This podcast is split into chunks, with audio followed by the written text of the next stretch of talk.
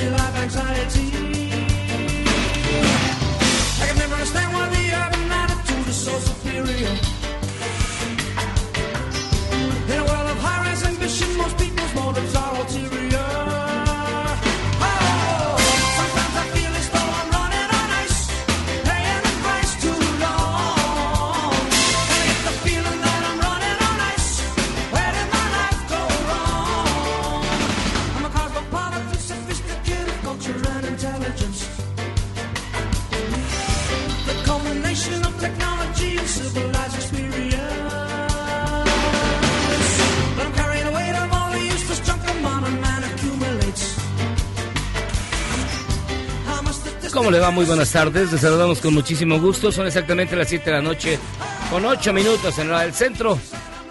Esto es Charros contra Gangsters. Yo soy José Luis Guzmán. Y desde aquí le mando un cordial saludo y le agradecemos mucho el favor de su atención. Y hoy que es martes, la música le toca al maestro Benjamín Salcedo. ¿Cómo estás, mi estimado Yagi? Muy bien, ¿tú? Jairo, ¿cómo están? ¿Tú? Saludos. Distinguido mexicano. Aquí. Oyendo música. ¿Te gusta? Está Lysol, güey. No, Oye, fíjate que yo la- hace un rato en la tarde fui al súper a hacer mi mandado Ajá. y de repente dije, ah, me falta algo. Un Lysol. Sí, porque qué regularmente no? para limpiar cosillas, no, sí.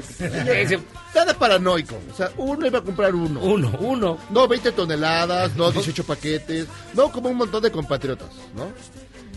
Y dije, y no había. No, ya no hay. Y pregunté, oiga, ¿por qué no hay? No, pues llegaron, se lo llevaron. Digo, tú no se lo va a llevar patas de cabra. O sea, no entiendo cuál es el chiste. Pero no pensé que ibas a ser, que eras tú el que se había mi querido maestro. ¿A poco no necesitaban estos No, micrófonos? pero llenaste todo, Surgía, les surgía. Toda la gente que estaba aquí escupiéndole al micrófono. La verdad, sí les Pero es pura gente sana. Ajá, sí. Ay, sí, güey. Sí, claro. Yo pensé,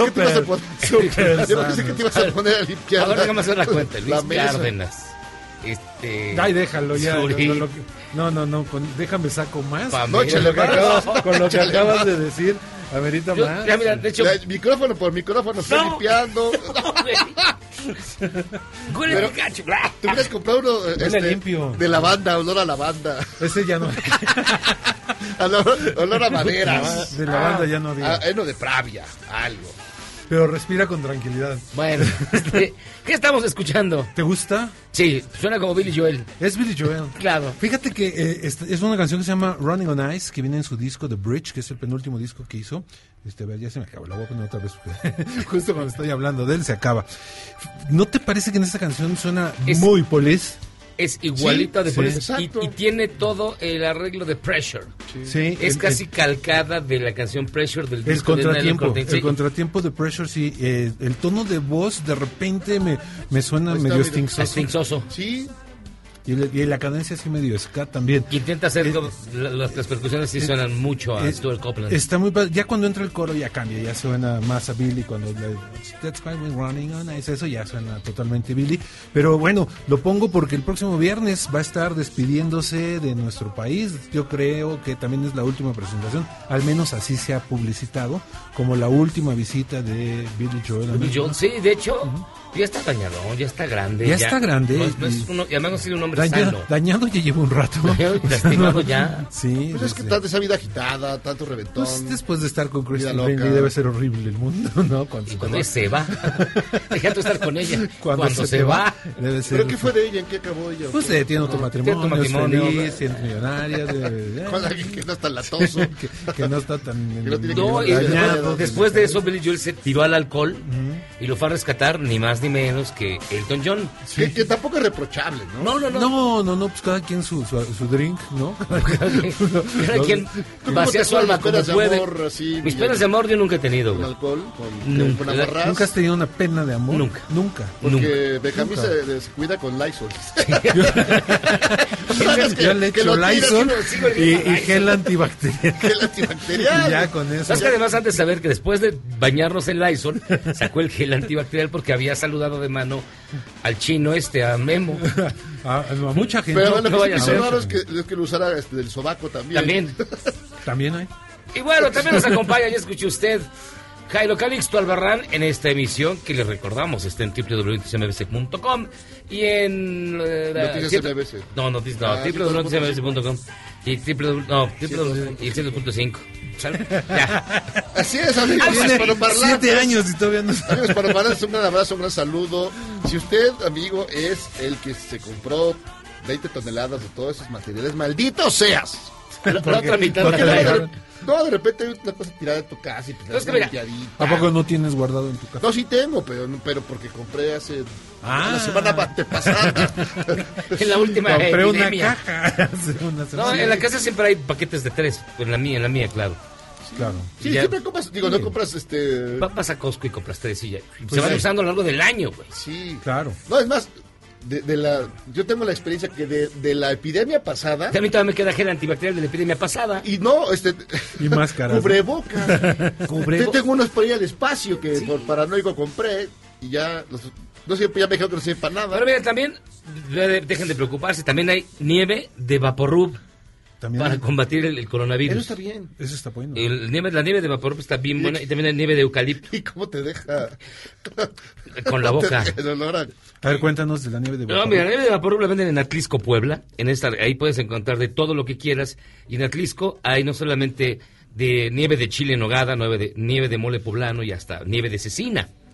Ya hay La también nieve de, de- Pero si es de Yecapixtla está bien, si no, no. Solo así. nieve de Vaporub. Debe ser para el aliento. Para el aliento. Te lo deja. Y también hay de eucalipto. ¿Y no hay nieve de manteconcha?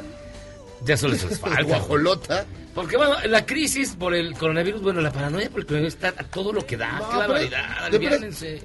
No sean malos. Pónganse, escuchen las las noticias, observen, sean críticos, pónganse filtros. Ya hay gente que está recolectando pipí de niño, no Póngase puede ser. filtros, Eso no, no funciona. no, no saques el A. Póngase filtros, dijo. Ah, no, mira, es que tú traes todo tu equipo. Todo el kit de sobrevivencia. En China de- quisiera tener toda, Lo que todas- tiene Benjamín todas las herramientas. los vendo. Pero sí está- Cubrebocas desechable. Pero es este. Camuflajeado. Camuflajeado. Que no se vea tan mal. Bien. Recordamos que tenemos un WhatsApp 55 41 83 91 45 55 41 83 91 45 donde usted nos puede escribir, nos puede comentar, nos puede proponer y ya en caliente pues puede decirnos lo que piensa de este bonito programa que inicia con su bonita y gustada sección. Ya lo cometió. Miren, el director del Instituto del Deporte en Aguascalientes, don Manuel Aceves Rubio, se un agradecimiento bien sentido con toda su cultura universal. Escúchelo usted. Quiero agradecer al licenciado Alejandro Acosta, representante de la Federación de Parálisis Cerebral. Muchas gracias. Dígale al presidente que aquí en Aguascalientes queremos parálisis cerebral. ¿eh? Está bien, está bien. Imagínate si fuera el presidente de, de- Alguien de la. Federación contra la, de la lucha contra la disfunción eréctil. No, o contra Queremos- Qué cosa. Parálisis cerebral para todos. Bueno, parece un demócrata, eso sí. Y fíjate, oigan, fíjense también que... ¿Y alguien ¿Tú te acuerdas de? Erika Buenfil? Por supuesto, ¿cómo no voy a acordar de ella? Fíjate que yo todavía la vi hace algunos pocos años cuando fue su último éxito de telenovela. Define No, hace como últimos. cinco años, seis años. Y se veía muy bien, muy bien. Yo la conocí cuando tenía 17 años, ella. O tú. ¿Cuántos tenías? Ella, yo de como 19, 20 por ahí. Hijito. Y luego... Sí la conocí, preguntabas que si conocí. Pero, pero, Pero, ¿qué? pero, ¿qué? ¿Pero ¿Qué tal era? ¿Cómo es de Ah, persona? guapa, Sí, buena guapa, linda, buena onda, simpática. Saca su Risueña. Lysol también, ¿qué? Este, ¿Te acuerdas cuando, andaba en la- cuando ya fue famosilla que andaba en un... eh, Famosilla. ya era famosilla y tenía su, su convertible rosa, como de Barbie, que se andaba... Como de Sí, Penélope Glamour. Como de Como Penélope Penélope. Glamour, Yo la sí. conocí cuando estaba en XC2, ¿te acuerdas? Ah, como no. ¿Con quién más sale en X y tú? A ver, Tú ¿se puedes ser desafía tu estímulo con éxito prohibido, prohibir amar la vida, porque amar la vida es libertad. Siempre sonríe, la fuerza estará contigo. Muy buenas tardes, hasta la vista, que te vaya bonito. Así era, ¿no? La entrada. la sabes salida del. ¿Por qué te sabes Pues diario decía lo mismo. Sí, sí, Era el mismísimo René Casado. El que ahora es este, asesor político, ¿no? Y, asesor, ¿no? y experto en, en ¿Quién más sale en en XC2? feminismo. Bueno, hubo un tiempo en que salió, creo, este, era un, cada día salía una diferente. Así como aquí. Así como Así aquí, como aquí. así como aquí. Exactamente. Salía esta, Laura... no, esta niña, eh, Laura... Flores. Laura Flores. Laura Flores. Fue una de eran ellas. los güeritos oficiales. Eran las, eran las güeritas oficiales. Selena Aguilera también salía, y Gareda, Selena y Gareda salía un día. Luego otra que se llamaba, es- ya no me acuerdo. ¿Por qué te sabes Es- eso? es increíble. Hace muchos años, de eso ya no me acuerdo de todo. Amigo millennial que nos O sea, escucha, si tú este- sí tenías ¿Cómo se cable. llamaba? Tú sí tenías cable, La porque- que estuvo casada con Chucho Ramírez, que fue muy famosa. Ah, hijo, no, no, no, no. Muy famosa. no la verdad no lo ¿Quién? único. Pati Navidad. No, no, no, ¿qué pasó? Podría ser su madre. No, Pati Navidad. ¿Quién? Este... O lo que, que solía ser Pati Navidad, porque ya la, ya la perdimos. Sí, no, ya, ya está... No, Pati Navidad ya anda como Ya el está. 28 de diciembre. güey. O sea, Oye, pero ¿qué nos querías decir de Erika Buenfil? Ah, pues que Erika Buenfil Ah, no, grandiosa. es la nueva estrella del TikTok. La reina del... Y ustedes que pensaban que no era para milenias, mire, escuche usted a Erika Buen Perfil. cómo la gente se fija en las calorías. ¡Que te calles! ¡Estoy grabando! Chingado, no hay, no hay Yakult. Pero digo, hay, que, hay que explicar a la gente que esto no es que haya sido enojada, no esté enojada, sino que ella prepara todo para hacer esto. con todo. Porque, Que bueno, te eh, calles, eh, ching. Esta sí soy yo como... No, sí, sí, sí entró muy bien en el papel, ¿eh? O sea, sí. Pero- Es buena actriz. Pero las otras que hace la verdad están muy divertidas. Yo sí le creí Debo, lo- que debo reconocerle que esa señora sí le entró bien esta, esta onda. Y bueno, les recordamos que hay 11 denuncias, no les recordamos, les informamos que hay 11 denuncias por acoso sexual en la Cámara de Diputados. ¿A la misma persona? Esperemos que no. Trolean a Piñeira por decir que el coronavirus inició en Yahoo, China. Ah, es que mira, es que mira. Benjamín Salcedo tiene dos, cosas muy locas. Su, su manera de combinar, de No, combinar tiene su tres ropa. cosas muy locas. La manera de combinar la ropa. Sí, que es así, hasta los calcetines son del color de los ojos. Que es el único que conoces Es un que carga un Lysol. Un Lysol de lavando. Y tiene fotos con todo el mundo y las trae a la mano. A ver, esta es tu foto con Erika Buenfil Con hace... Erika Buenfil. No, este es reciente. Este es Sí, de sí, recientona. Los dos hicieron un TikTok, ¿no? Y también, Tú fíjense, sales de René Casado. Claro. en la, la Cámara de Diputados aprobó ya hasta siete años de prisión por violencia familiar.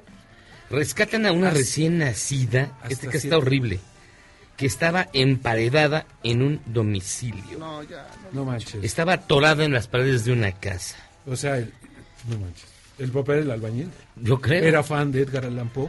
¿Cuál Y- era su...? Mira, me gusta esta. Génesis podría estar preparando una gira de reunión, No, ya es un hecho. pero sin Peter Gabriel. Ya es un hecho. Oye, sí, pero... pero Es- es ¿qué el- tal ¿Pero a quién le Génesis? importa Génesis sin Peter Sí, Gabriel? Peter Gabriel. Pues a mucha gente le importó Genesis sin Peter Gabriel. Duraron como 10 años sin Peter Gabriel. pero en realidad Fueron era- los más grandes éxitos. O sea, seamos sinceros, a nosotros nos gusta más Gabriel, eh, el The Lamb Lies Down on Broadway y todos esos Pero discos. en realidad era su Phil época- Collins, pero era, era el, el grupo de Phil Collins. Su época comercial, la que la mayor parte de la gente identifica y se sabe las canciones y las canta y las escucha en el 97. Eso. en, el, en el- en el nuevo número de, de, de, de, de- de la de siempre. Este, son las de con Gabriel, digo sin Gabriel, con Sí, sí, Phil sí. Collins. Sí, bueno, mucha gente ubica Genesis más con, son con los, Phil Collins. su- esos los cuatro o cinco discos que hicieron ellos vendieron eh, 20 veces lo que Pues vendieron sí, con se Gabriel. vende el reggaetón. Sí, no, estoy de acuerdo. Pero mucha gente le gusta Gabriel. Y digo, le gusta Genesis sin Gabriel. Es más, creo Ya que ya hay, no les tocó escuchar. creo que hay más gente que le gusta. Ah, no, pues la no gente que escuchó escuchar, a no tocó Gabriel ya murió, pues ya estaba grande. Sí. ¿Qué te pasa, no? Pues sí.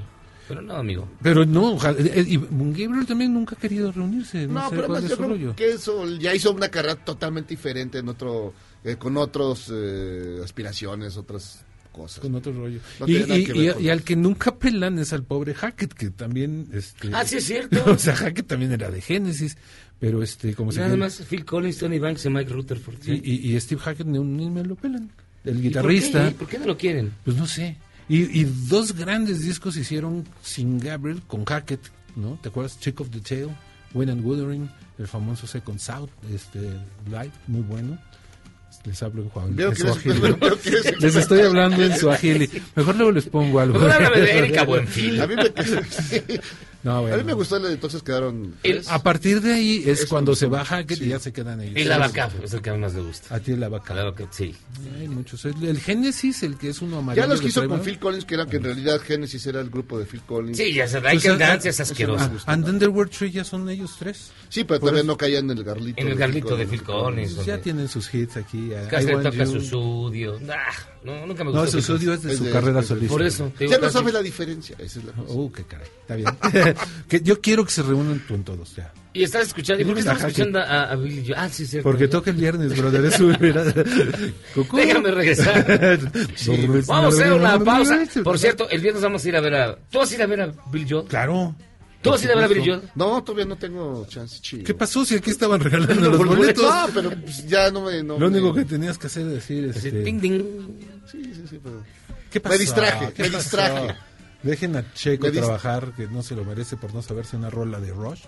El día que se la preguntaste. Lo dejan trabajando y se van los dos a ver a Billy Joel. ¿A no, pero el quieres viernes verlo? no. No, el viernes, el viernes no, vamos a hacer un programa especial con Ah. puras mujeres, con puras damas. Pero ese es el lunes, ¿no? No, Ah, el, lunes, el lunes no trabajan. Puro machín. Bueno, de todos modos siempre es puro machín. Ay, Si se le puede llamar Nada así. más el lunes. Nada más el- El lunes es el Sí Machine Day. Y el martes. Pero nunca, a ver, queda claro que nunca hicimos Amigos, una mesa de, de- de feminismo nada más nosotros. No, Nosotros. nunca. No, nunca. amigos de Conapred y feministas que nos escuchan, quien dijo eso fue Benjamín, porque luego a, a quien quieren linchar es a mí. Así que pausa. Yo que dije. Vamos y venimos. Que siempre es puro machín, pues. Echarnos contra Puro, ma- puro machinería. Ve, pa' aquí puro Una fiesta de salchichas. No, pero ya está, no, hombre, ya está DAF.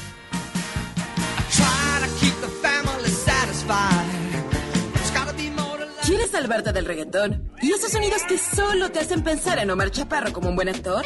Charros contra Gangsters regresa después de un corte, solo con la mejor música para una debida sinapsis.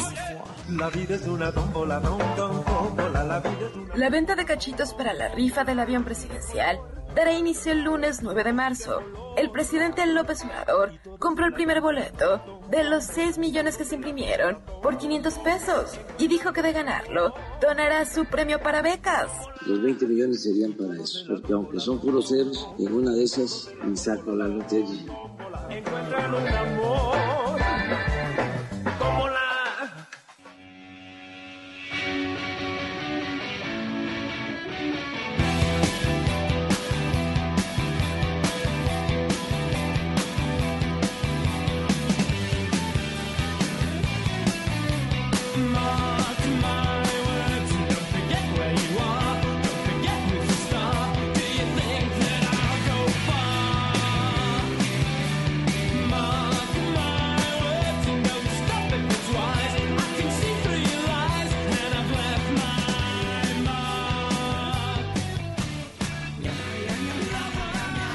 aquí en Charros contra Gangsters, ni más ni menos. ¿Por qué maulla? Es que no me sé la letra. Esto es Charros contra Gangsters. Estamos oyendo un poco de Britpop para el alma, como todos los días. Todos los Ah, martes. el Britpop siempre te, te alivia el alma. Por supuesto. Estos se llaman Shed 7. Shed S-H-E-D. Ah, no, Shed. Shed 7, Ajá. de, como la tienda. Este, de 1995. Es un grupo de esos que estuvieron durante la ola del Britpop que lideraran Oasis, Blur, Pop y todos ellos, pero no fueron tan famosos mm, fuera de Estados, de, perdón, de Inglaterra, fuera de- del Reino Unido. Eh, esta canción se llama Mark y viene en su disco Change Giver, 1995. Estás en el corazón del Britpop en 95. Hace 25 años. Oh, hijo. Ya deja de decir. Un cuarto de siglo. Deja de hacer cuentas. Oye, fíjense ¿Qué te que digo? nos da muchísimo gusto recibir en la línea telefónica, porque lo digo de verdad, es un gusto poder platicar con Roy Campos, director de Consulta Mitofsky. ¿Cómo estás, mi querido Roy? Bienvenido. Muy bien, gusto saludarlos a los dos. Hola, hola. Tú Estamos estabas- tres, estamos tres. Está aquí Benjamín Salcedo. Amigos. Ah, ¿también están ahí? Sí, está Benjamín. O- oigan, aprovechando, ¿cómo ven el Cruz Azul del líder? Ah, pues por favor. Sáquenle foto. Exactamente, ¿no? Vamos a enmarcarlo. Sáquenle foto. Sí, sí, Yo, sí. mira, hasta no ver el título en la mano de alguien, yo ya no voy a decir nada. Así me decía mi mamá. Bueno, Oye, Roy, ¿cómo leer? esa- es- nos amanecimos el inicio de semana con muchas encuestas, precisamente Sí. por el cierre de febrero, en la cual había una caída aparente en la popularidad del presidente López Obrador. ¿Tú cómo lo ves que haces este ejercicio cotidiano y a qué atribuyes estos números? Mira, primero, lo- eh, eso de aparentemente lo validó López Obrador cuando él mismo dijo que hay desgaste, ¿no? Entonces ya no de- ya no dejó discusión sobre si hay desgaste o no. Sí se sí se ha caído, ¿no? Va. Lo primero, ¿cómo lo leo? Primero, efectivamente López Obrador tiene razón que el poder desgasta, ejercer el poder desgasta. Y él mismo lo ha visto en las giras, en Morelos, en Tabasco, lo vio. Es decir, el poder desgasta, cada decisión lastima a alguien. Ha caído en forma natural. Sí, ¿por qué motivos? Pues lo que yo argumento es que este ha sido su peor año, porque en todo el año, de enero y febrero, ya que lo mido diario, no ha habido una racha positiva.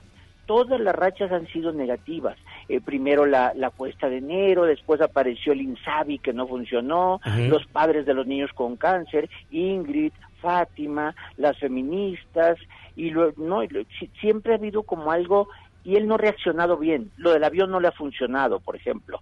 Entonces, eh, este ha sido de los, para mí, 11 puntos que ha caído, porque es para mí lo que ha caído de marzo del año pasado a febrero.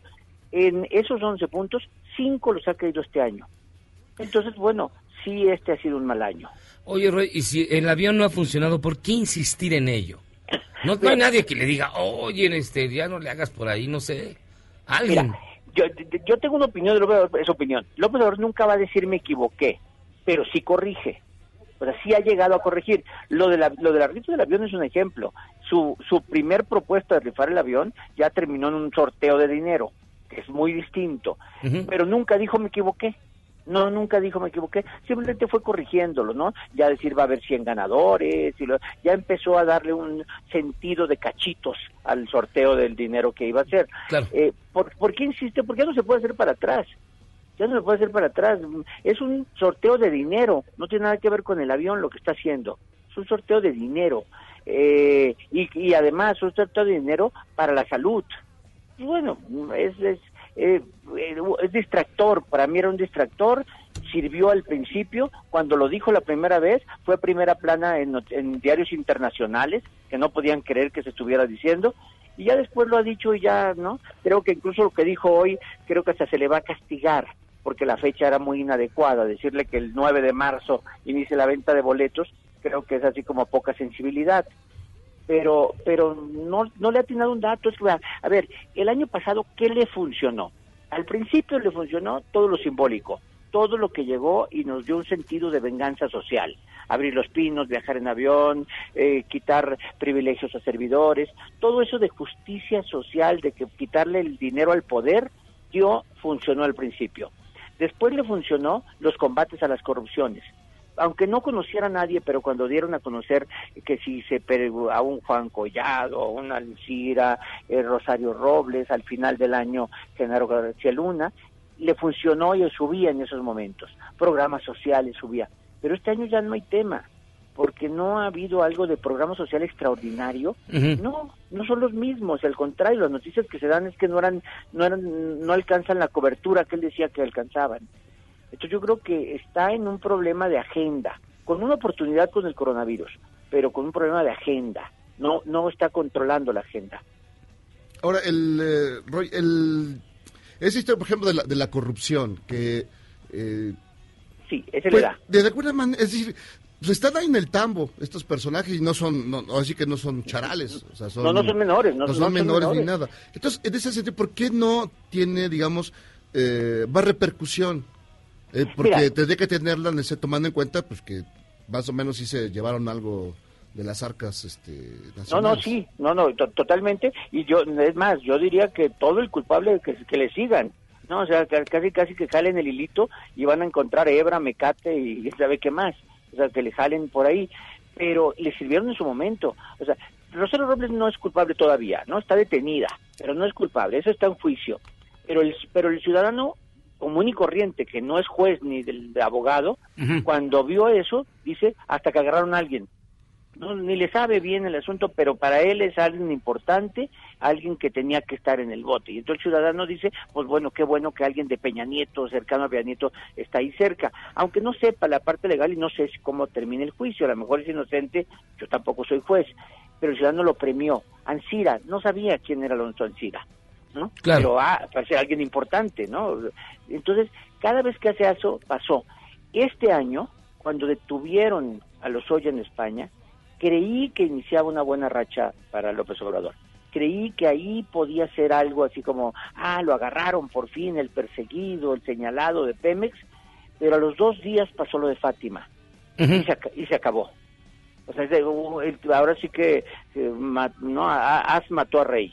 O sea, Claro. era más fuerte el tema de Fátima y lo de los Oya pasó desapercibido de ahí en adelante.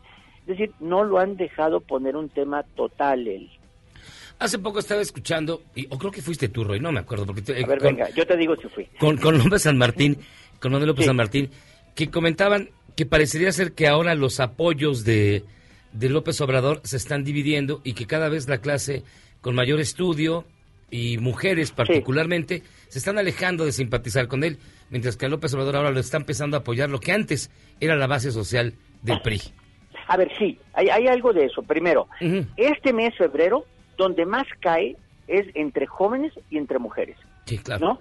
Las mujeres lo, lo- le castigaron su postura ante lo de los feminicidios y los jóvenes porque, ojo, eh, hoy estoy distribuyendo una encuesta que tal vez la vean, el asunto de la marcha del domingo y del paro del lunes el- es un asunto generacional.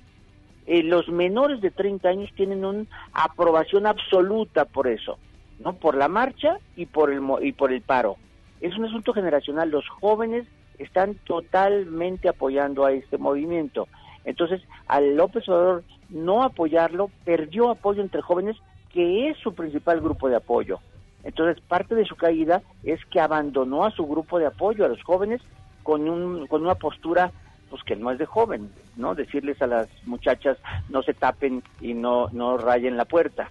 O sea, Claro. entonces pues, los jóvenes rechazaron esas posturas.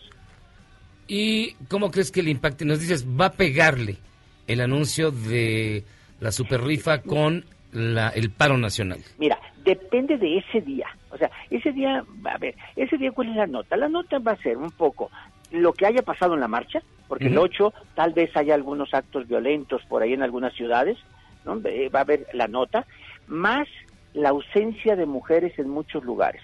Eso va a ser nota, ¿no? O sea, estar pasando a ver medios de comunicación sin no, sin, sin mujeres. Así es. Eh, va a ser nota el decir, pues no hay ninguna mujer aquí, no hay ninguna mujer, que era de lo que se trataba el paro, que se notara la falta de mujeres. Bueno, mientras está, imagínate que él en la mañana dice, aquí les presento el boleto y ya lo cambia, o sea, queriendo dar otra nota. Eso pues, eh, está, está- es anticlimático y es casi casi ofendiendo a lo que las mujeres quieren que se note, tratando de dar otra- Y al día siguiente, cuando la nota es qué pasó cuando no hubo mujeres, él seguir con otros temas. Entonces depende de él, de él, si esto le va a costar o no le va a costar. Híjole, pues no la tiene fácil, mi estimado No, Roy. no, no la mira, no la tiene fácil porque hasta ahorita ha demostrado que no ha entendido este movimiento. Sí, o sea, claro. no lo ha entendido. Él, que, por ejemplo, él cree que los, los feminicidios es un asunto de atrapar culpables, no de proteger mujeres. Y entonces él dice, no, como les dije, no iba a haber impunidad. Pues los culpables de Ingrid y de Fátima están presos. Sí. No, como si eso fuera suficiente para las mujeres. No se trata de castigar a los culpables de un feminicidio, sino de evitar que pase el feminicidio. No, pero no, no, no, creo que todavía no ha captado el movimiento y eso ha sido un problema. Pero como dices tú, no hay nadie que le explique. Sí, no, es que no, no tiene de verdad alguien que diga, "Oy- oiga, patrón, este, por acá no es. Alguien que Eh, escuche eh, charros contra eh, gangsters y le diga esto. Es, exacto, que, que- que escuche el radio en la tarde, ¿no? O que no se vaya a jugar béisbol. Oye, oye, no, el, no, el asunto es que las mañaneras son de ocurrencias, son, le preguntan y él contesta, pues no le están pasando tarjetitas. Y él contesta y se va, y se va, y se va. ¿no? de Eh, no, por ahí, por ahí hace rato vi un video en donde le preguntan, oye, ¿y si se empieza a morir gente, no va a suspender aquí las mañaneras? Y dice, no, hombre, hecho quisieran los demás, pero no, no se suspenden. Espérate, les estoy diciendo, oye, si nos podemos morir, ¿no vas a cancelar esto? No, aquí los voy a tener. Claro. O sea, Pero, No, pero- ahí, ahí, Roy, también pienso que es como que eh, hay una una sobreobservación sobre, o eso, no, no sé, no sé cómo denominarlo, pero por ejemplo, eso, no, digamos, tendría que haber eh, esta información continua si hubiera una crisis, ¿no? Que esperemos que no ocurra, etcétera. Si hubiera una crisis, pues pues, tendría que estar ahí la información constante de, de lo que está ocurriendo, cómo está combatiendo, qué, qué está pasando en tales lugares, ¿no? Entonces, como que siento que, de pronto- y eso en varios temas es como muy puntilloso, ¿no? Muy, este, sobre cada cosa, y creo en algunos sentidos la lectura de pronto es un poco de mala fe. Exagera, Sí, exagera. exagerada también, ¿no? él, él- él se presta porque está la mañanera y es, es- corre un riesgo muy grande. O sea, al estar improvisando todos los días y varias veces, corre, y de todos los temas, ¿no? Y de todos los temas, ¿no? Hoy cuando le preguntan a Alfonso Romo, o sea, él va improvisando, eh, pues puede equivocarse muy seguido y corre riesgos grandes. Bueno, pero él está dispuesto a correrlos y ni modo, toda la atención está puesta con él. Alguien que habla todos los días tanto tiempo, ni modo que no se equivoque. Se va a equivocar y la va a regar alguna vez y se la van a cobrar porque además está transmitiendo en vivo y se lo van a tomar el pedacito que le, que le sacan ahí. Eh, sí, pero ni modo, eh, no hay una planeación. Ya sabemos, por ejemplo, que los lunes es día de la Profeco, que los martes es día de la salud. Ya más o menos sabemos alguna agenda. Eh, pero bueno, también hay otras agendas que se presentan y las de este año no son las que él quisiera ver. Lo del Insabi le pegó fuerte. Sí, claro. por- porque ni él esperaba que no funcionara el Insabi. Eso lo echan a andar y pues en 15 días dice denme a que el primero de diciembre ya va a funcionar. O sea, nadie le había dicho no está listo. O sea, es que no tiene un equipo para decir, a ver, señor, no estamos listos para ser totalmente gratuitos, no tenemos todos los medicamentos, no podemos cubrir todas las enfermedades. Y él creía que sí. Bueno, pues le falló. Pues, mi estimado- cosa de equipo, equipo, equipo. Sí, claro, es, es lo que se nota. Co- Como equipo es el Cruz Azul que va a ser campeón este año. Exactamente. Redondeamos esta Yo- entrevista. Yo tendría mucho cuidado con esa fe. Pues mi estimado Roy, muchísimas gracias y te vamos a ver para celebrar el campeonato, evidentemente. No te esperamos con la champaña. Oye, festejamos goles, que no festejemos triunfos y que no festejemos superlideratos. Hay que festejar. Así es, lo que sea. Mientras duren. Roy Campos, director de Consulta Mitovsky. Muchísimas gracias por estar con nosotros, Roy. Dale, hasta luego. Hasta luego. Pues bueno, ya escuchamos, ya escucharon ustedes a los especialistas. Nosotros vamos a hacer una pausa y vamos a regresar. Contamos algo bien interesante. Vamos y venimos. Esto es Charlos contra Gangsters. Y ahorita leemos las preguntas que nos han mandado. Están bien buenos sus comentarios. Vamos y venimos.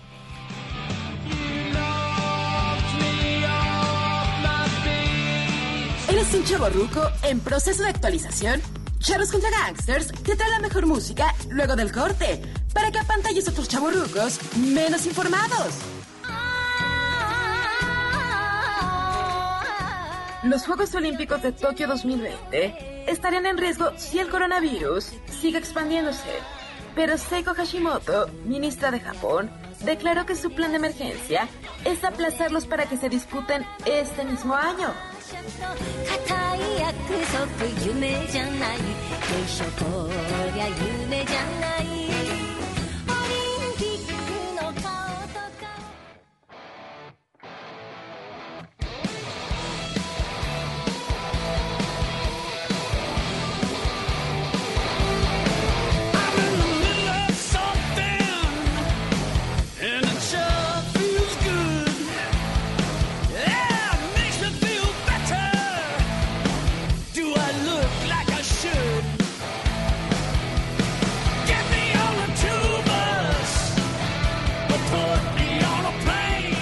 De vuelta en Charros contra Gangsters escuchando la propuesta de Benjamín Salcedo. Estamos escuchando una banda muy conocida, legendaria, se llaman Chip Trick. Esto viene en un álbum que se llama We Are All Right. Y bueno, se confirma que van a venir a México en breve. Van a tocar allá a dos cuadras de tu casa. Ah, en el Plaza Condesa. Van a dar un concierto y creo que... ¿Me ha tocado aquí? No me acuerdo. Creo que es- no. Yo recuerdo que tocaron hace unos años, hace como cuatro años en Cancún. Pero aquí en la Ciudad de México hace Trick no- nunca ha eso no venido es a México. Eso no es México. ¿verdad? No, Cancún es, es una Es colonia gringa, ya, ya, ya la van a comprar. Ah, pues está bien. Hay tanto, hay tanto gringo que ya no Sí, sabe. no, ya no. ¿En dónde no, Te brother? piden, En Cancún. te piden visa ¿a para ir. piden visa para ir? ¿A dónde no? Ve a Ah. Chapala, Jalisco. En, Chapa, en En Chapala, Chapala sí. sí, también, Y- y- ahí al y- lado. y todos un- El un- ahí el único, los únicos mexicanos son Gis y Trino. Ve a Monterrey. En San Miguel de Allende. San Miguel de Allende. Lleno de gringos. En, en, en, en- en todos lados ya. ¿Por qué no se van a... En la Condesa, lleno de argentinos. En Ecatepec. Ah, eso es otra Van cosa. ahí. Eso es otra cosa. Eso no tiene nada que ver. Fíjense que nos acompaña, es un gusto que esté con nosotros Héctor Abad Faciolince. Es que no sé cómo pronunciarlo. Sí, así está bien. Faciolince. Faciolince. Sí. No, es que más rápido. Faciolince. Faciolince. Él está presentando su libro Lo que fue presente. Editado por Penguin Random House en el sello Alfaguara. Héctor, bienvenido. Gracias por invitarme en un super martes. Oye, Supermartes, es que ¿no? siempre, estos son- a nosotros son siempre supermartes. Ah, bueno. Oye, este es un diario íntimo, pero qué tan íntimo es este que este libro de buen tamaño que casi es este arma mortal. Bueno, pero era el doble, imagínese. Qué barbaridad. Es la primera parte. Corté la mitad. Ese, ese nomás es, solo, es el prólogo. El prólogo. De hecho, hasta acaba en la primaria. Bueno, los diarios son largos, suelen ser largos porque uno escribe todos los días. Lo que pasa es que para publicarlos hay que cortar porque los diarios también son aburridos, uno se repite las mismas obsesiones, las mismas tonterías. Íntimos, completamente íntimos. García Márquez decía que uno tenía una vida pública, una vida privada y una vida secreta. Cuando yo empecé estos diarios no tenía vida pública, no había terminado la universidad, era un muchacho, tenía vida privada y vida secreta. Sobre todo estos diarios son de vida privada y vida secreta. Pero, pero generaron un gran, muchas polémicas, sobre todo allá este, en tu tierra natal. Sí. Porque se quedan claros que hablas de personajes conocidos. Quizá le cambies y no pones el nombre específicamente, pero vi que se generó ahí una. Un una- ruido. un buen debate, un buen ruido alrededor de, de esto que le llaman, como es una, en realidad, como una especie, especie de apuntes para una novela, así, Ajá. pero que no es una novela, pero que sí que no, pero le dice que generó gran... Bueno, yo no sé en México que tanto se hayan publicado diarios de escritores. En Colombia prácticamente nunca. Eh, yo diría que es casi el primer diario de, Aquí, de escritor. digo, sí hay, no es, no es una... no es un, No, no es un género- no es un muy género común. sí no, hay, muy común. hay cosas, pero no... Ah, bueno, sí, lo pregunto porque en realidad no conozco diarios de mexicanos. Eh, ahí, bueno, lo más difícil es las relaciones con algunas mujeres, que yo no quería que se supieran sus nombres, en algunos casos específicos en que la relación pues las involucraba directamente y era muy difícil hablar de ellas. Cambié algunos nombres, pero no eran personajes públicos. Lo que hay es un encuentro difícil con García Márquez cuando lo conocí en Cuba y un encuentro más bien gracioso con Fidel Castro también cuando lo conocí en Cuba. Eso es, eso es parte de la vida pública, pero ya cuando yo estaba mucho más grande. Y pues, digamos, ¿qué tan difícil es editar tus O sea, es como cortar tu vida, porque estás escogiendo los fragmentos que tú crees que la gente debe leer o le gustaría leer. Cuando uno es un neurótico, la vida se repite mucho. Me gusta, Sí. que, me gusta que lo aceptes. El Bueno, los que- neuróticos no aceptan regularmente No. esa condición. Ahora, ahora los oía, Aceptamos, aceptamos. ahora los oía a ustedes hablando y un analista decía que, que López Obrador no puede decir yo me equivoqué. Los escritores todo el tiempo tenemos que decir yo me equivoqué. Y un escritor de diarios, o por lo menos yo como escritor de diarios, no hago más que decir me equivoqué, la embarré, fui un desleal, fui un infiel, fui un ruin, fui un canalla, todo lo que quieran. Es todo el tiempo acusándome. Afortunadamente no soy político. Nadie votaría por mí. La embarré en colombiano a mexicano significa la cagué, amigos, por si... Ah, bueno, sí, no, no quería decirlo tan fuerte, pero lo decimos igual. Ah, bueno. Y la cago muchas veces. Pero eh, ese ejercicio que es como de, de un striptease emocional, es una... Sí, mostrar esas cosas tan, tan íntimas que es por... No, O sea, mire, si, si cada quien revelara pues esas cosas tan fuertes Sí. de uno mismo. Es que no era un striptease porque yo lo escribía para mí solamente. Yo no lo iba a publicar. Yo quería conocerme, quería entenderme, quería, quería saber por qué sentía ciertas cosas. Y eh, este señor que escribía eso era un muchacho, no este canoso que está hablando aquí con ustedes. Era un muchacho al que yo le tengo compasión, ya no soy yo mismo. Estoy, sí, estoy revelando cosas de él, pero uno, uno va cambiando afortunadamente. Eh, creo que le puede servir a cualquiera que esté empezando a escribir, porque se notan los fracasos de alguien. Esta carrera de escribir, de publicar libros y que lo lleven a uno a México o a otras partes, puede, puede que le ocurra a uno si tiene suerte, pero lo más probable es el fracaso. Y todo lo que yo cuento al principio es un fracaso tras otro. No me publicaban los libros, lo que escribía me salía mal, me desenamoraba de mi mujer, me, me echaba o me me divorciaba o me echaba a otra mujer, en fin, problemas, problemas en la cama, ¿quién no los ha tenido? Pero casi nadie habla de eso. Aquí Uno- no hemos tenido ningún de esos problemas. Sí, yo sé que ustedes son, ustedes son, ustedes son Mi- charros. Mi, mi único problema es el gato de qué lado va a quedar de la cama, pero más allá de eso. Oye, ¿por qué crees que en América Latina, porque vamos, no es algo muy común como es en Colombia, y yo lo he estado pensando así rápido, y tampoco en México, escribir autobiografía, ¿por qué nos cuesta tanto encuerarnos a los escritores? No sé, tal vez porque van los argentinos al psicoanalista, no sé si aquí van donde el confesor. Aquí nos emborrachamos. Aquí vamos a unas así, tequilas. Bueno, pero si uno es tímido y quiere ser escritor, lo mejor que puede hacer es empezar a escribir lo que le pasa y tratar de conocerse y de conocer a los otros. Porque así puede a lo mejor llegar a escribir algo interesante. Si uno puede entenderse y entender a los otros haciendo ese ejercicio de, de autoanálisis y de introspección que son unos diarios. Sí, porque ahorita que lo pienso, de la, la, la generación de José Agustín, eh, que es la generación de la onda, digamos, eh, de los escritores de Ellos los sí 60s, escribían diarios. Y fue un ejercicio que se llamó algo así como este autobiografía precoz, alguna, alguna Una onda así. Ya. Y, y eran, pero eran muy jóvenes, digamos. Ya. Eran 17, 20, 25 años. Y Era- eran cortitos. eran, digamos, no tenían... Bueno, no, uno no.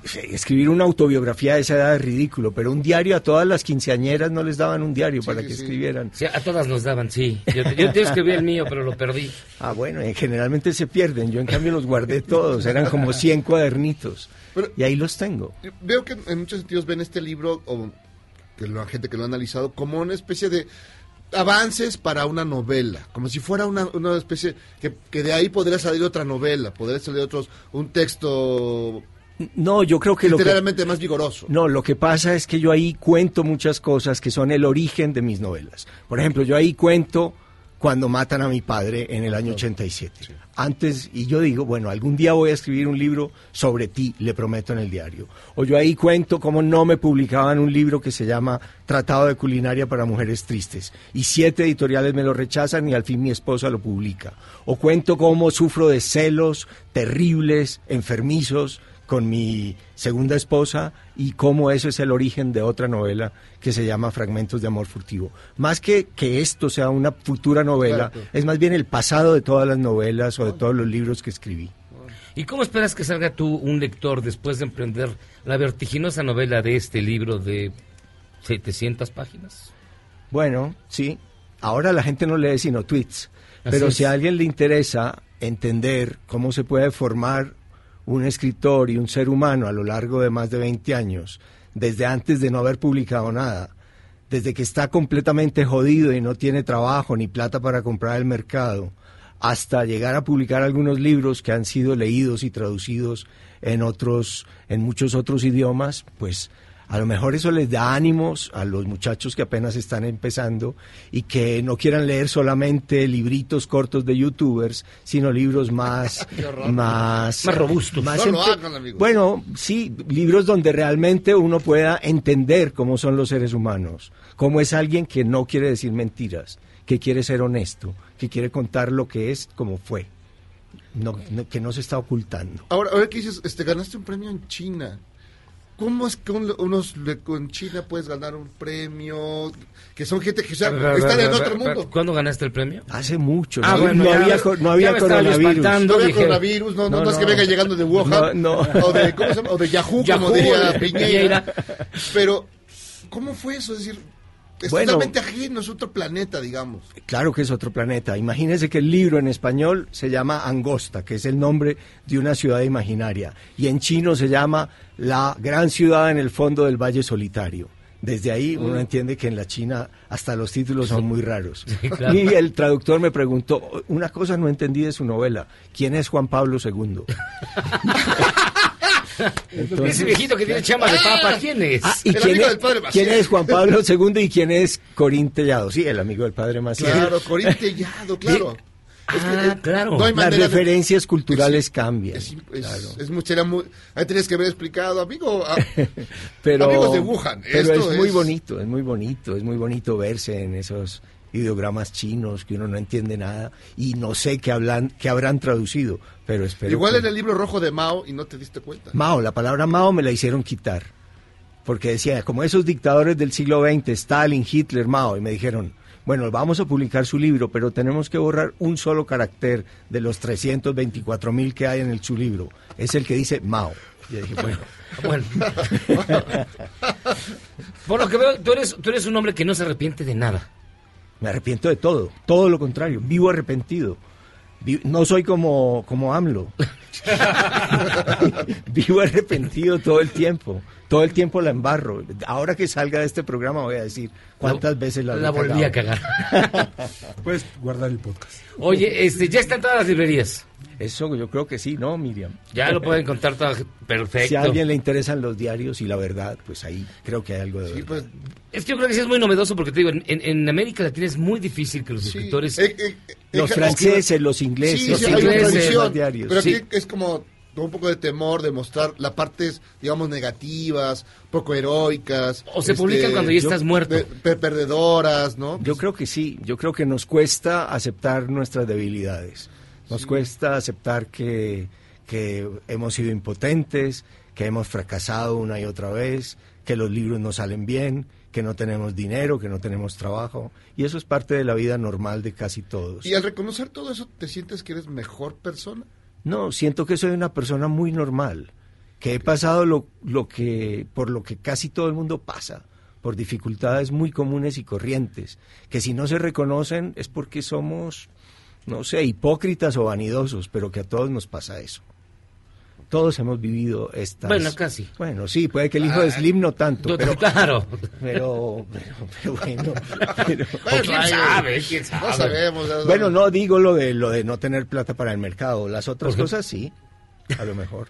Qué sé yo. O sea, hay gente que es tan rica, ¿cómo es que está pobre que nada más tiene, no tiene más que dinero, diría Sabina? Sí, eso se dice de, de los Emiratos Árabes. Pero maldito sea. Héctor Abad Facil... Ay, Faciolince. Faciolince. Mejor lo dejamos en Héctor. Faciolince. Héctor Abad Faciolince. Lo que fue presente, publicado por Penguin Random House en el sello Alfaguara, ya está en las librerías. Conviene mucho echarle una mirada, verdad, básicamente porque encontrar un ser humano que se desnuda en unas páginas sí está muy, muy complicado en estos tiempos, en los cuales todos intentamos ser políticamente correctos, fingir No, que somos perfecto, perfectos, perfecto. fingir que nunca nos ha ido mal y reconocer los errores es algo verdaderamente meritorio. Muchísimas gracias. No tuve de otra. Gracias. Vamos, ya los vamos a ver en random. ¿verdad? ¿Qué te? Gracias de verdad, Héctor. Hasta luego. Nos vamos a hacer una pausa y vamos a regresar. Tenemos más, mucho más aquí en la segunda hora, ya, del mejor programa de la radio. Y no lo digo yo, lo dice Héctor Abad, que no. Sí, yo que soy charro, que monto a caballo, lo reconozco. Es el mejor programa de la radio. Charlos contra gangsters. Vamos y venimos.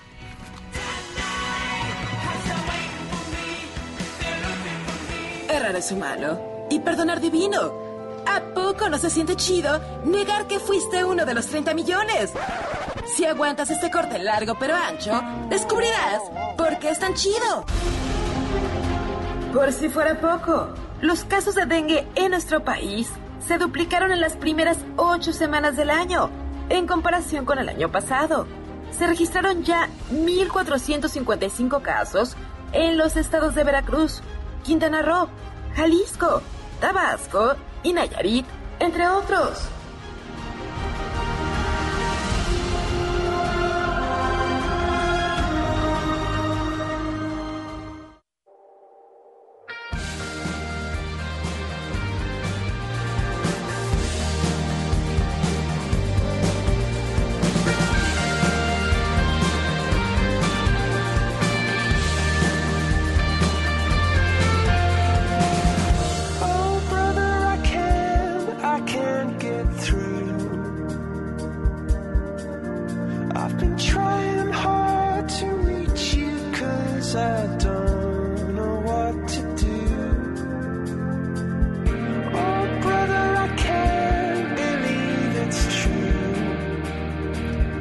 Estamos de vuelta, Charlos contra Gangsters, escuchando la propuesta musical del señor Benjamín Laisol Salcedo.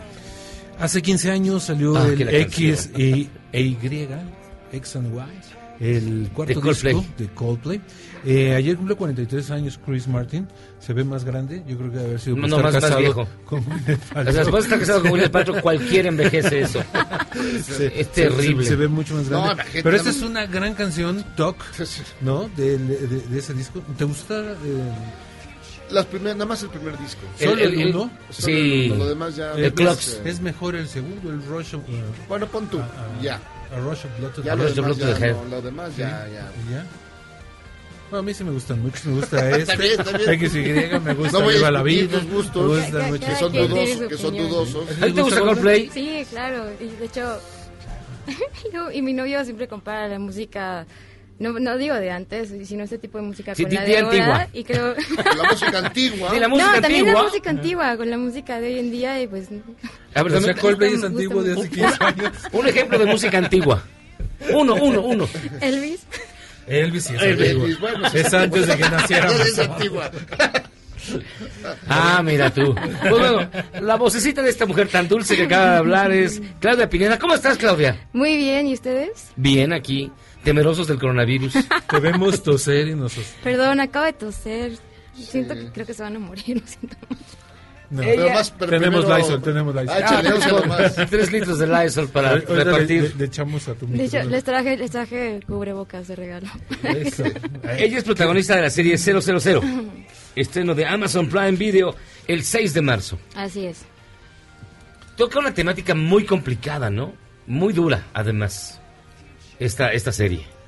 Que está basada en una obra de Saviano. Sí. Eh, Aquel que ustedes recuerdan por Gomorra. Sí, Roberto Saviano.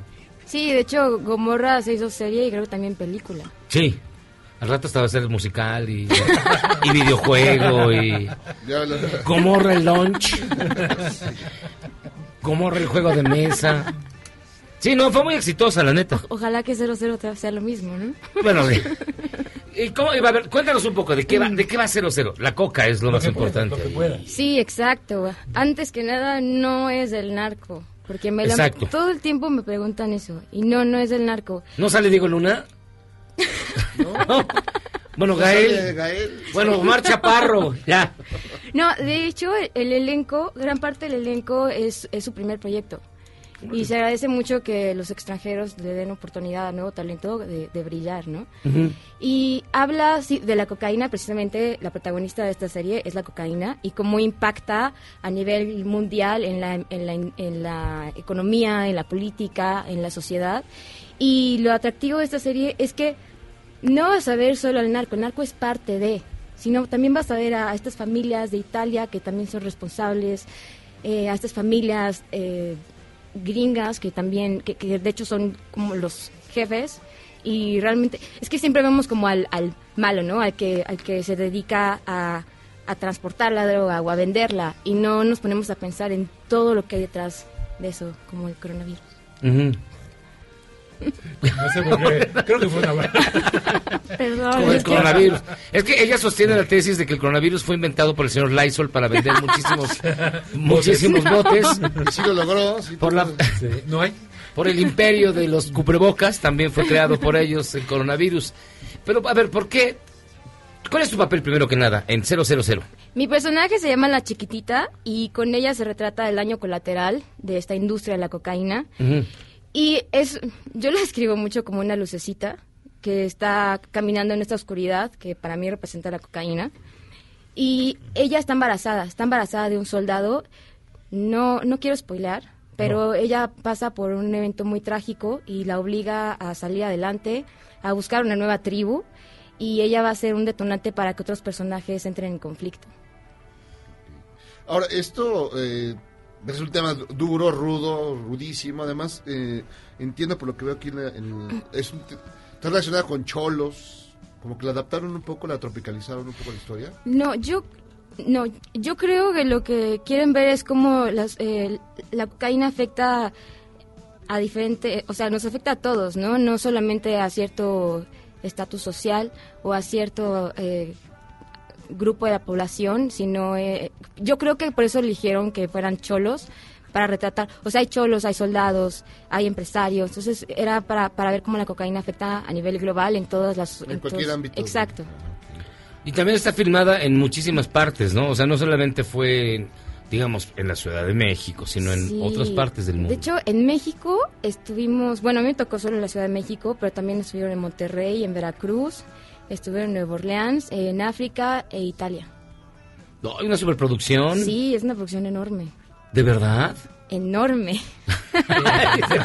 Enorme. Y lo dice la chiquitita. Enorme. ¿Cuál fue la mayor dificultad que encontraste tú en este, en este papel?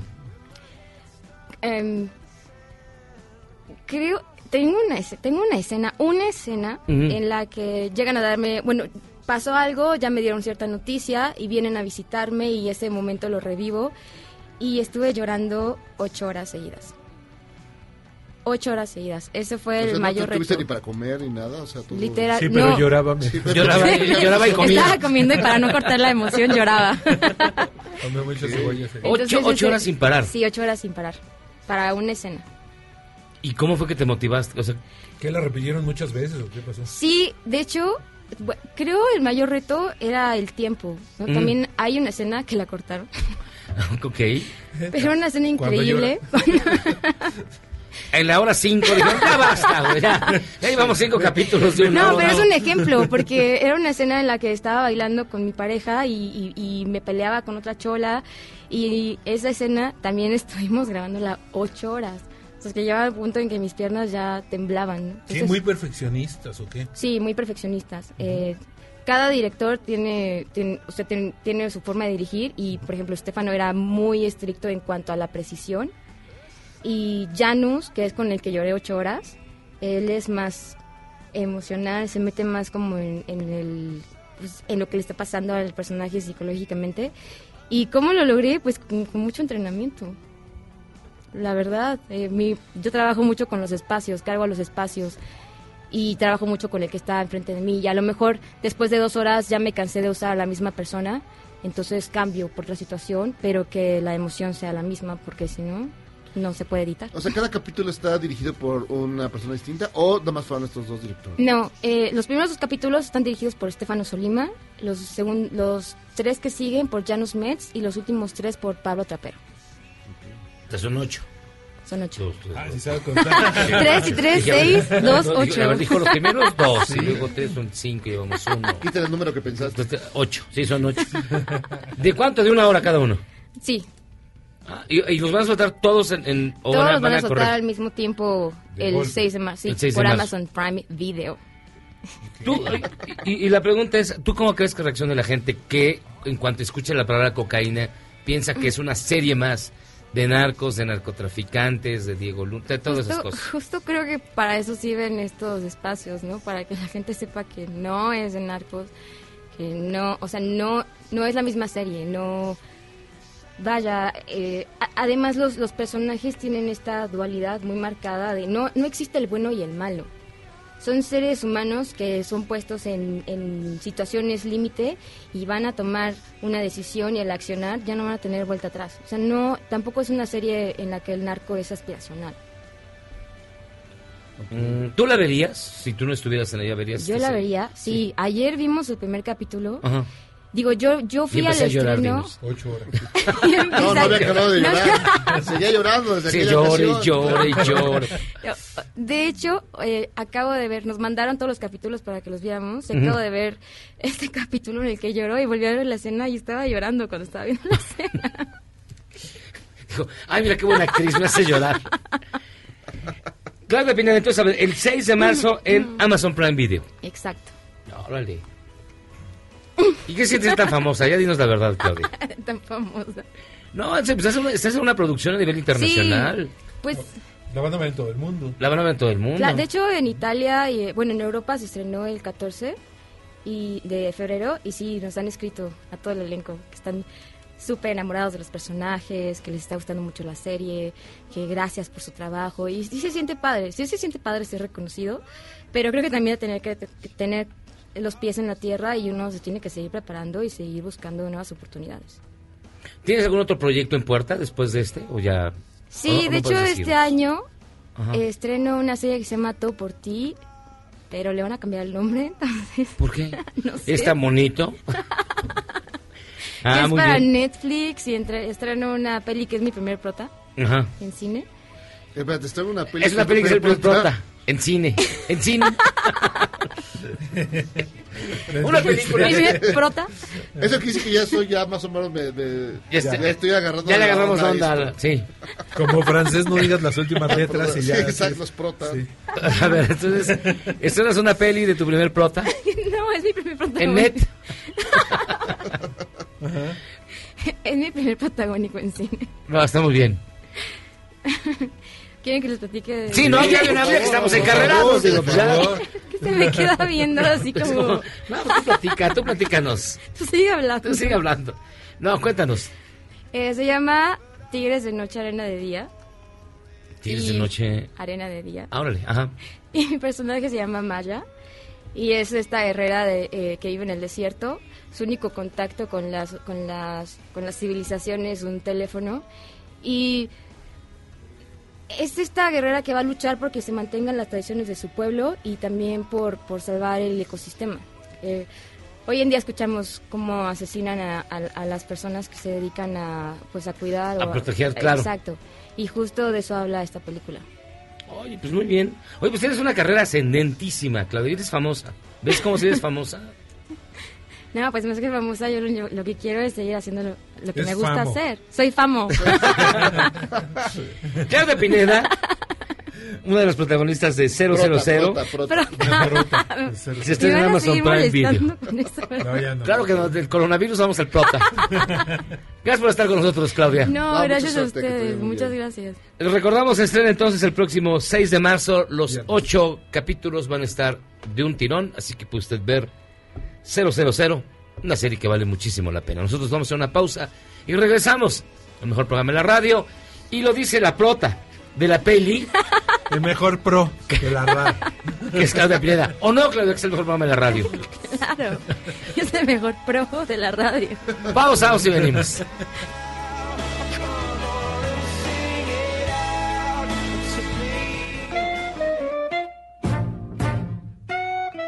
El 3 de marzo de 1923 apareció el primer número del semanario norteamericano Time.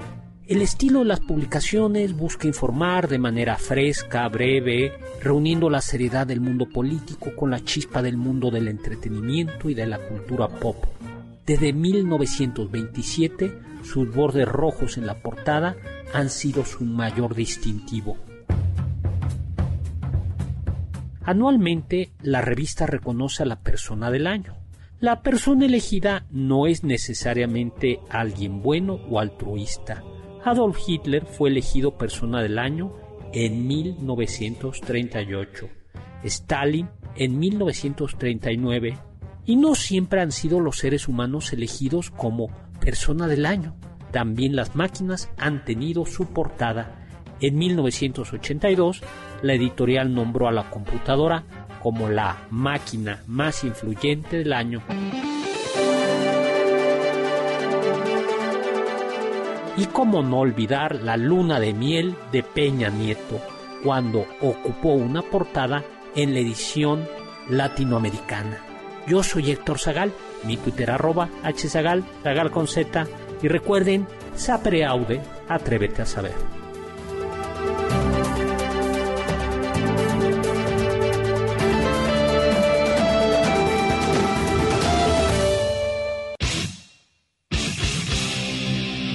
El 3 de marzo de 1986, la banda Metallica lanzó su álbum Master of Puppets. Hasta ese momento, ni MTV ni las estaciones de radio programaban a la banda.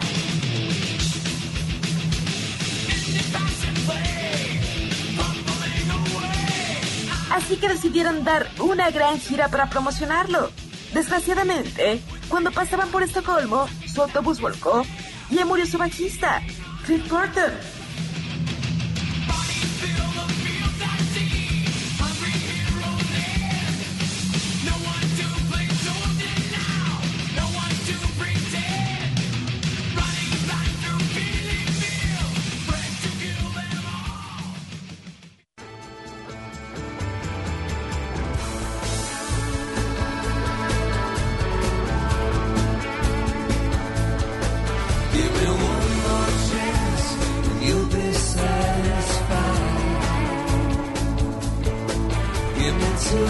sunshine.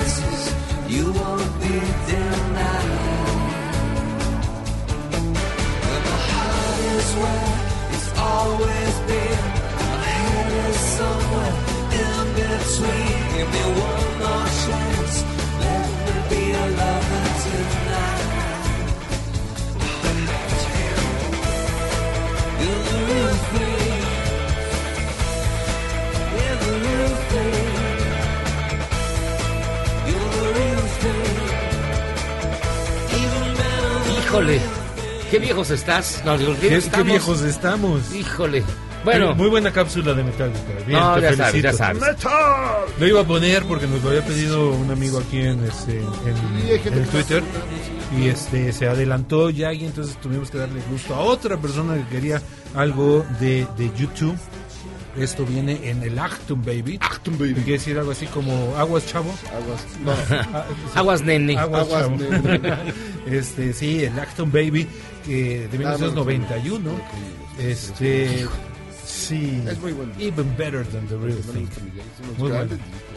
no, a mí no me gusta. A mí Nada. nada de YouTube me gusta. Nada de YouTube. No, perdón, perdón. Es más, solamente una canción de YouTube creo que me gusta. Una, ¿cuál es? La de Bath. Y la que Tenía viene en que vivo. ser, que ser.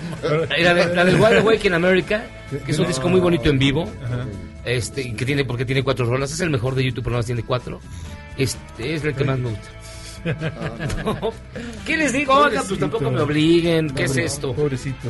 Fíjense que nos acompaña, de verdad es un gusto que esté con nosotros. La autora del momento, Claudia de la Garza, bienvenida. Coautora junto con Erendia Derbez de No son micro, Machismos cotidianos, editado por Penguin Random House en el sello Grijalbo y que ha causado un profundo debate precisamente porque no son micro, son machismos de todos los días. Machismos de todos los días, así es. Muchas gracias por darnos este espacio.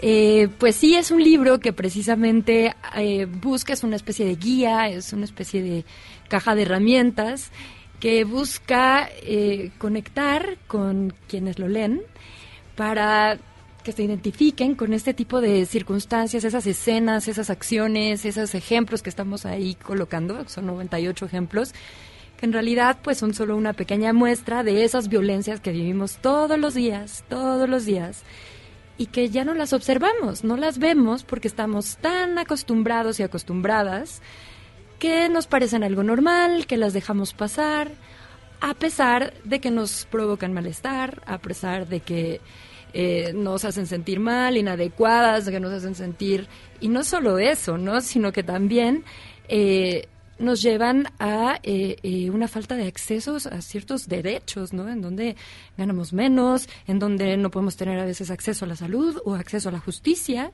porque no se están escuchando nuestras voces. Entonces creo que es un libro que habla de cosas muy cotidianas, muy eh, del día a día, cosas que parecen muy sencillas, que parecen este incluso este que pasan inadvertidas, ¿no? Porque Pero- pasan inofensivas. parecen inofensivas. Ay, ya, otro chiste macho. Ay, ¿Qué importa? Digo, nada más es un chiste, ¿no? Y van en todos los, en todos los chiste, sentidos. otro chiste. Otro chiste, ¡ah! ¿Qué importa, no? Y, y que pasan en todos los sentidos, no en todas las esferas. Es, es- es que definen desde cómo nos construimos nosotras y nosotros mismos, ¿no? Cómo nos pensamos como hombres o como mujeres, ¿no? Como que, cómo vamos a actuar, de que si somos delicadas y entonces si me siento y cómo tengo que ser para que la expectativa se cumpla. Y también para los hombres les pasa eso, ¿no? Esta imposibilidad de pronto de poder este, expresar emociones, ¿no? De siempre ser estos fuertes, de siempre tener esa expectativa sobre ti. Bueno, son violencias en realidad esas para, para todos y para todas, ¿no? Y, y que van más allá. Entonces nos hacen cómo nos relacionamos o cómo vivimos los espacios, ¿no? Así como desde chiquitas nos dicen, te ponen el vestido y luego que no enseñes los calzones, entonces no puedes ni moverte. Mientras que el niño va, se, va, se embarra de lodo, hace lo que quiera y no pasa nada, ¿no? Entonces, ¿cómo te, después, cómo te apropias de esos espacios? Tiene que ver con eso, ¿no? Eso es algo que, con lo que vamos creciendo. Y que tiene, pues, eh, eh, em- eh, se ve en muchas de las esferas en las que vivimos, ¿no? También, eh, por ejemplo, eh, el típico que interrumpe a las mujeres cuando están hablando como si fuera siempre mucho más Ay, importante. No, perdón. El típico que quiere explicártelo todo, aunque no, aunque seas la más experta en el tema, va a llegar siempre uno que te va a decir, no, no, no, ¿sabes cómo está la cosa, mi reina? Entonces, ese tipo de cosas son las que estamos poniendo ahí, que ocurren frecuentemente, que probablemente las hacemos y que no nos damos cuenta porque nos parece muy normal. Entonces, la idea es un poco eso, de construirnos y voltear a ver no solo las violencias que sufrimos, sino también las violencias que ejercemos todos los días, ¿no? Ahora, este, ¿cómo fueron recopilando esto? Eh, ¿Fue algo personal, un proceso de investigación? ¿Hicieron, este, Claro. fueron preguntándole a la gente? Es un poco de ¿Cómo fue? todo. Eh, Sabes, como estas cosas, eh, una investigación siempre parte desde tu lugar, ¿no? Eh, no, hay, no, hay, no hay de otra. Desde donde estamos, nosotras somos dos mujeres que nos conocimos en la academia, de hecho, somos historiadoras del arte, somos, tenemos edades diferentes.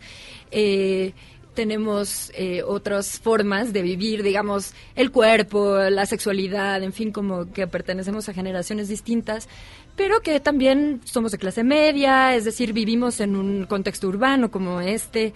Entonces, tenemos estas características y no queríamos que se viera limitado solo a estas características. Entonces, lo que hicimos fue hablar, conversar, conversar mucho con mujeres que estuvieran cerca de nosotras, con mujeres que no están cerca de nosotras, con eh, eh, eh, cotidianamente, pero que buscábamos precisamente eh, ampliar un poco este marco, poner también experiencias de madres. Por ejemplo, ninguna de nosotras somos eh, eh, madres, sin embargo, la forma en que se vive la No, maternidad. es la parte de amamantar al niño Claro, en un lugar ¿no? público, que eso genera siempre com- comentarios no siempre agradables. ¿no? Claro, y que además los lugares están pensados para eso, pensados a que la mujer va a ser quien la tenga que ama- amamantar, ¿no? Entonces de pronto ves, o por ejemplo los cambiadores, ¿no? De, de, de niños en los restaurantes, son siempre en el baño de mujeres. Y llega un papá que quiere cambiar a su hijo y es, pero bueno, ¿dónde, no?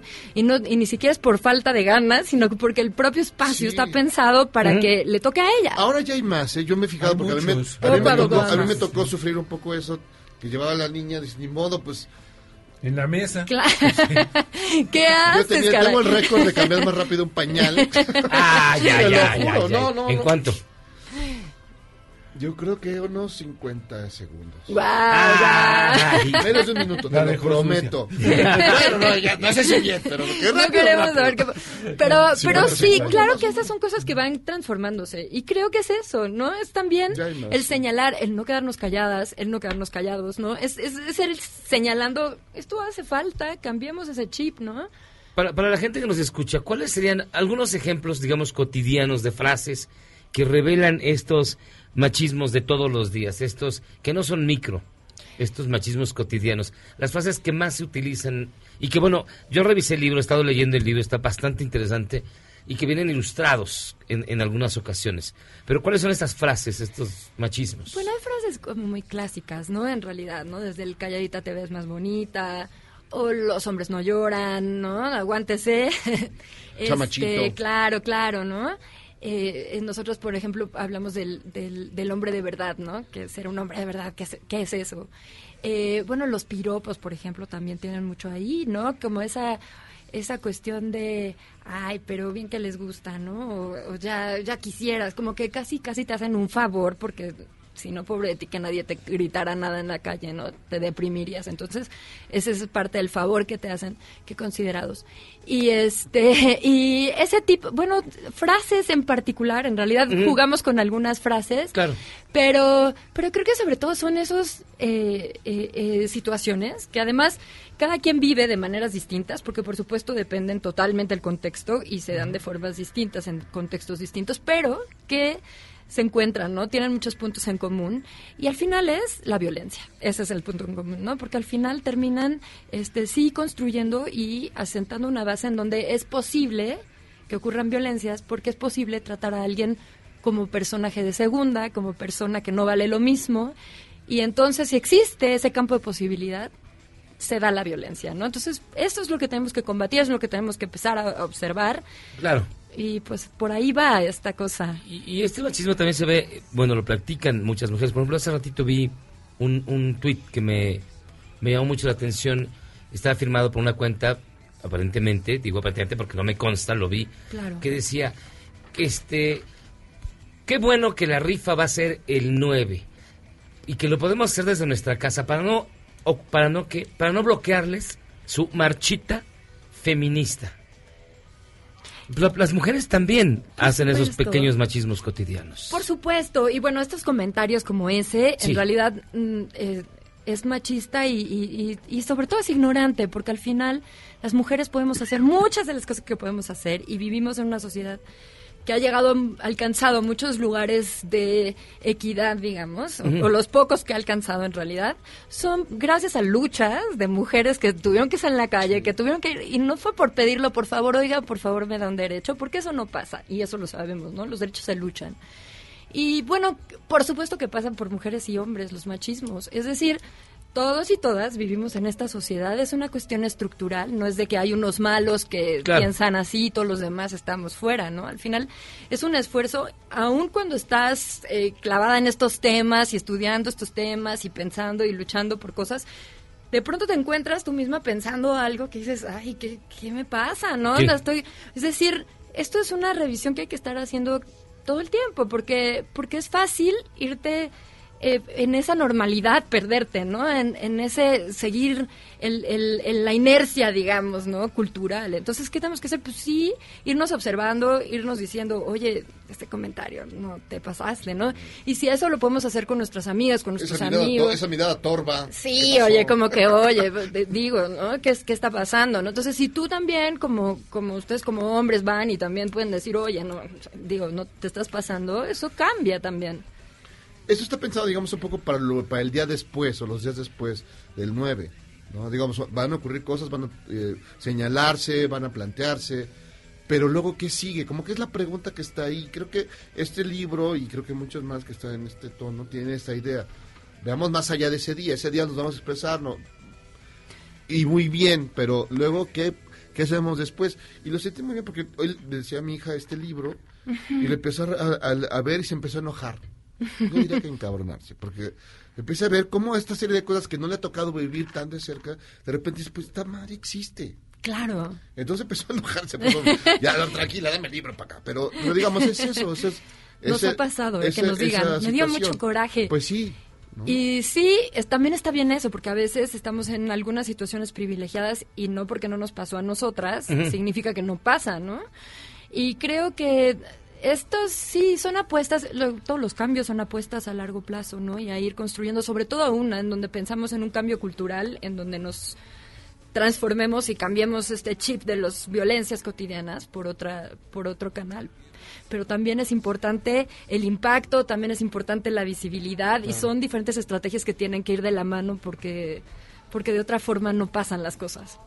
Claudia de la Garza, coautora del libro No son micro, machismos cotidianos, escrito junto a Erendira Derbez, publicado por Penguin Random House, el sello Grijalvo. Tengo que decir todo esto porque si apenas nos están sintonizando para que sepan.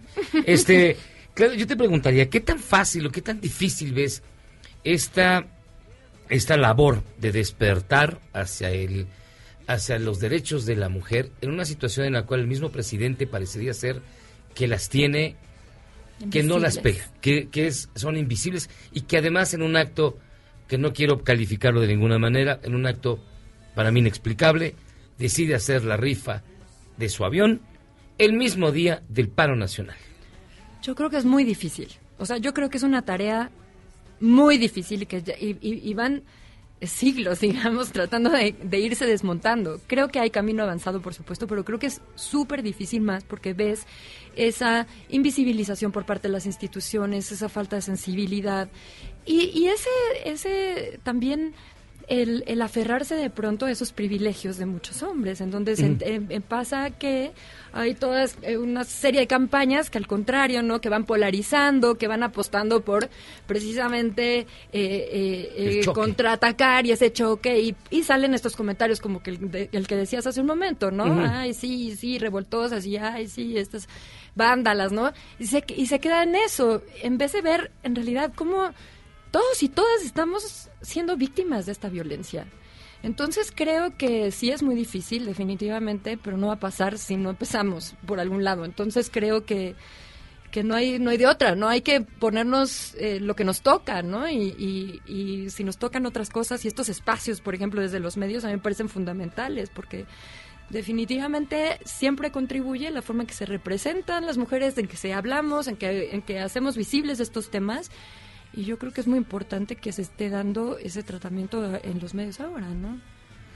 Claudia de la Garza, coautora junto, ahí va todo el toro, Sí, junto con Noelia Derbez, de No son micro, machismos cotidianos, editado por Penguin Random House en el sello Grijalbo. Muchísimas gracias. Yo sé que el próximo viernes vas a estar en Chiapas presentando, Vamos a presentando estar con Erendira, que por cierto, además de ser coautora, es también la autora de las poderosísimas viñetas que ilustran el libro. Y vamos a estar en Chiapas, en Tuxtla Gutiérrez, muy contentas de, de también poderlo compartir con ellos. Pero bueno, aquí estaremos también en diferentes espacios. El, el jueves estamos presentándolo en la Rosario Castellanos, por Ah, si quieren acompañarnos. Muchísimas gracias. No, hombre, al contrario. Gracias, es, es un placer. Un placer, este, les recomendamos muchísimo. Ya está en todas las librerías. Es un libro que conviene revisar, conviene encontrarse en estas páginas. Yo lo he estado leyendo y sí he, he descubierto muchas cuestiones que pasaban inadvertidas para uno. Ujú. ¿Y vas a y, que, y que ¿Vas dices... a cambiar? Eh, No, de verdad, ya, bueno, te- luego les platico. Este, muchísimas gracias de verdad por estar con Muchas nosotros. gracias. Vamos a hacer una pausa y vamos a regresar ya para cerrar el programa con un festival de cine en la Universidad Nacional Autónoma de México. Así que, pausa, vamos y venimos.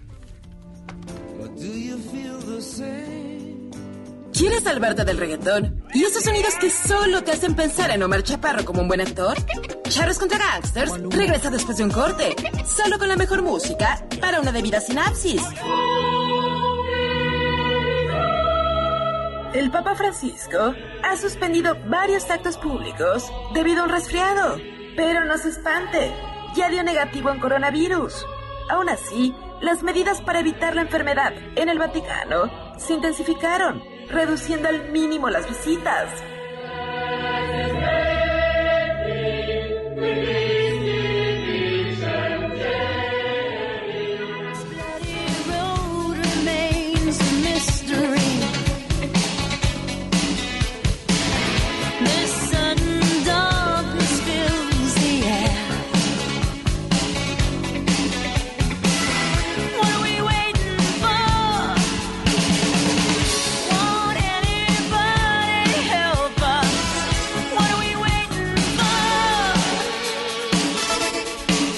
De regreso en Gangsters.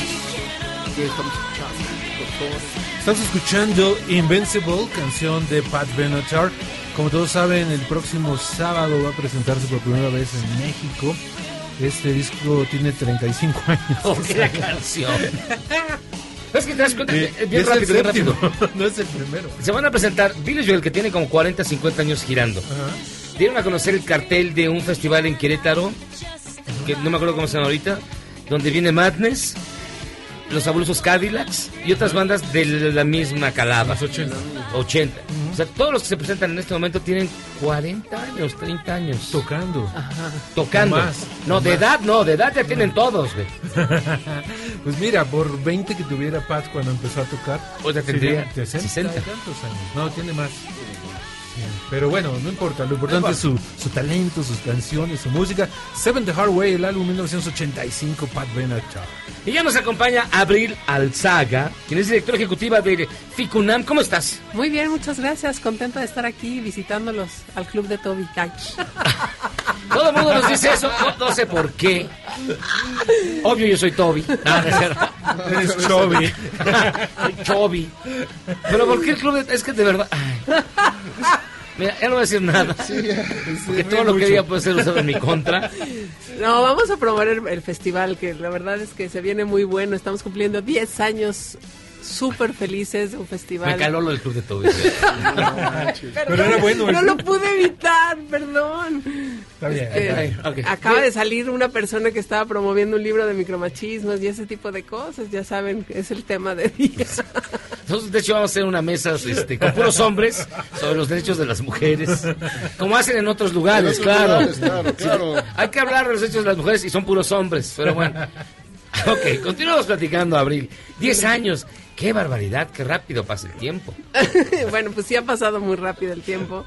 Y bueno, traemos una, una programación, yo creo que para todos los gustos, a toda la gente que le gusta el cine de autor, el cine que trae una propuesta propia, que no viene de, de, digamos, fabriquita o de, o de moldes, este, este es el festival. Eh, traemos tres retrospectivas, eh, una dedicada a Chantal Ackerman, otra a Jack Tourneau y otra a Elia Suleiman. Son tres propuestas completamente diferentes. Eh, una belga este, radicada en Francia, eh, que ya no está más con nosotros, una propuesta bastante radical sobre... Ese Ackerman no es nada de, de ¿va? Es otro Ackerman. No, ¿qué pasó? Chantal no tiene nada que ver. Ah, qué bueno, No, qué no, alivio. No, no, no, nada que ver. Eh, eh, traemos una gran retrospectiva de ella. eh, tenemos también la retrospectiva de Elia Suleiman, cineasta palestino, eh, con un sentido del humor muy agudo, ácido, este sobre pues lo que es ser de un lugar y no, no pertenecer y no este cuestionarse él es eh, nacido en Nazaret en Israel y bueno todo eso ha llevado como una reflexión y su cinematografía, toda su cinematografía está atravesada por eso, perdón. Eh, y también... Sí, destruye el micrófono, no te preocupes. y también Jack Turno, que es, es un clásico. Y bueno, traemos unas funciones especiales al aire libre, en las islas de la universidad. Ah, qué bonito. Sí, eh, una, una dedicada a los jóvenes, Emma, de Pablo Larraín, presentada por Gael García Bernal y este Mariana Di Girolamo, sus protagonistas. En las islas el miércoles, ahí los esperamos. También este Vivos de Ai Weiwei sobre los 43 estudiantes de Ayotzinapa en las islas. Eh, otra función especial en la en la explanada del MUAC, este La Edad de Oro de Buñuel, No, no me digas. musicalizada en, en vivo, sí. Eh, por Rogelio Sosa, ahí vamos a estar también. Eso es este viernes y creo que va a ser una función muy muy bonita. Eh, también les tenemos eh, pues mesas de reflexión. Tenemos es, la presencia de Pedro Costa presentando a Vitalina Varela, este cineasta portugués con una película bellísima que no se pueden perder en la sala Miguel Covarrubias y también eh, seguramente en la Cineteca Nacional y va a estar conversando con nosotros en Ciudad Universitaria. Por favor, vengan, asistan. Y también la presencia de Elia Suleiman, este eh, director palestino con cuya película este inauguramos It Must Be Heaven el día de el jueves. Entonces va a estar él con nosotros el sábado en el Teatro Juan Ruiz del Arcón. Este, también ahí los esperamos porque va a ser una plática muy gozosa. O sea, la peli- van a proyectar la película y luego van a conversar la sobre película se proyecta el jueves, es la inauguración, Ajá. es nuestra película inaugural, y la conversación es el sábado. Y vamos a tener toda la retrospectiva de él, bueno, son cuatro filmes este, que tiene y que son muy interesantes. Es, es, es una cinematografía muy distinta a la que, a la que estamos acostumbrados a ver. Eh, Oye, y, pero hablaste de la edad de oro de Buñuel. Sí. La banda Restaurada. musicalizada, restaurada. Porque yo la vi hace miles de años, casi que casi creo que vi la original, pero no, en una muestra internacional de cine, en un cine que ya no existe, que era el internacional, Uh. hace miles de años, pero es impresionantemente bella. Y, Sí. no sabía que, la iban a- que la eh, que exhibían regularmente. No, no se exhibe regularmente. Estamos haciendo una función muy especial porque eh, estamos eh, proyectando la versión restaurada, una versión que acaba de salir del horno restaurada de esta película. Es una función especial, no la, no, no la proyectamos cada fin de semana. No, no, o sea, no, no, no, hay, no está en corrida regular. No, no es un loop. No, es un loop. No va junto a No, no es Capulina. cine permanencia voluntaria. No, va junto a Capulina, No. ni los monstruos, no. Porque además el final, o sea, bueno, vayan a verla y el final es deslumbrante.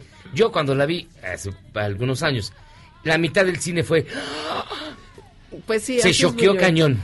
Con el puro final de la Edad de Oro de Buñuel, bueno, ya con eso ustedes tienen. Esa, esa sería para Sí, mí la recomendación básica. Irse a verla. Ya tienen que verla, de ver. No, sí, tiene que verla. Y yo creo que es, esta, esta edición trae como para todas las generaciones, tenemos unas revisiones de, de- de varias filmografías, pero también tenemos lo más nuevo del año con una sección que está dedicada a Atlas, que es como una fotografía de lo más relevante que ha ocurrido este año y que también hay, hay cosas que valen mucho la pena. Por ejemplo, Juana de Arco, este, de Bruno Dumont, por ejemplo, este, la película de Angela Chanel que acaba, bueno, no, que ganó el año pasado en Berlín, este, estaba en Casa Pero, puntos suspensivos, que es una película pues que vale la pena ver esta, esta mirada. Eh, también tenemos eh, otras películas como eh, bueno, es que ya dije, Vitalina Varela, este, Pablo Larraín, eh, también traemos un- una película que está muy bonita de, eh, bueno, es una revisión del hijo de Andrei Darkovsky no sobre me digas. su padre. Y entonces es una película que es un documental sobre su padre, pero pues desde una mirada muy personal del hijo. Ah, qué chido. Entonces esa hay que verla, también vale mucho la pena. Este, no, No sé, que se hay- murió como 20 años, yo creo. Tarkovsky muere en el- los 80, finales de los 80, de cáncer. No, no, no. Pero cuando hace el sacrificio es de mis películas favoritas de todos los tiempos. Es bellísima, es deslumbrante en todos los aspectos. Y también tenemos otra película que se llama Blow It to the Bits o Romperlo Todo, vamos a romperlo todo, de Kowalski sobre una huelga en Francia. Este, y él es un personaje que se ha dedicado a retratar como movimientos sociales y tiene una mirada muy particular. Y bueno, pues esta es un- su última película. También va a estar aquí en México y va a estar platicando con nosotros sobre su proceso. Ya trajeron, trajeron así. y invitados- ¿no? sí, Para sí, sí. También con con Claire. Atherton, es la editora de Chantal Ackerman, viene a hacer, eh, viene a curar la instalación que estamos poniendo en el MUAC y este y va a también estar platicando Va- sobre edición. ¿Va a curar la instalación? Sí. ¿Que está malita? ¡Ah! Ay, tum, tum, tum, Oh, va, pues un chiste, un, chis- un chascarrillo. manches, ¿qué iba a decir la Oh, pues. No venía preparada para eso, pero está muy bueno. Claro, claro. Bueno, el pues, club de ¿cómo están Toby tus tiene sus ocurrencias? ¿eh? El club de Sí. Toby tiene sus ocurrencias. Hay que inventar cosas que no sean chistes machistas. Bueno, vean toda la programación porque son 141 películas que tenemos Ah, se ve súper buena. ficunam.unam.mx y las redes sociales en Twitter y en eh, Facebook, Instagram, Ficunam y Festival Internacional de Cine de la UNAM. Los esperamos. Abril Alzaga, directora ejecutiva de Ficuna. Muchísimas gracias por estar con nosotros. No, y felicidades, está súper bueno, ¿eh? Sí. Lo de Tarkovsky y lo de Buñuel, que yo que soy viejito, se los recomiendo mucho. Eres antiguo. Va a llegar a Soy- ver yo soy antiguo. Buñuel. Sí, no, es que es, lo de Tarkovsky es Y maravilloso, como es la en la verdad. explanada, te, te bajas de tu taxi, ves el final y te Y me regreso. vas, ¿no? Gracias, Abril. Muchas gracias. Hacemos una pausa y regresamos. Charlos contra Gangsters, el mejor programa de la radio.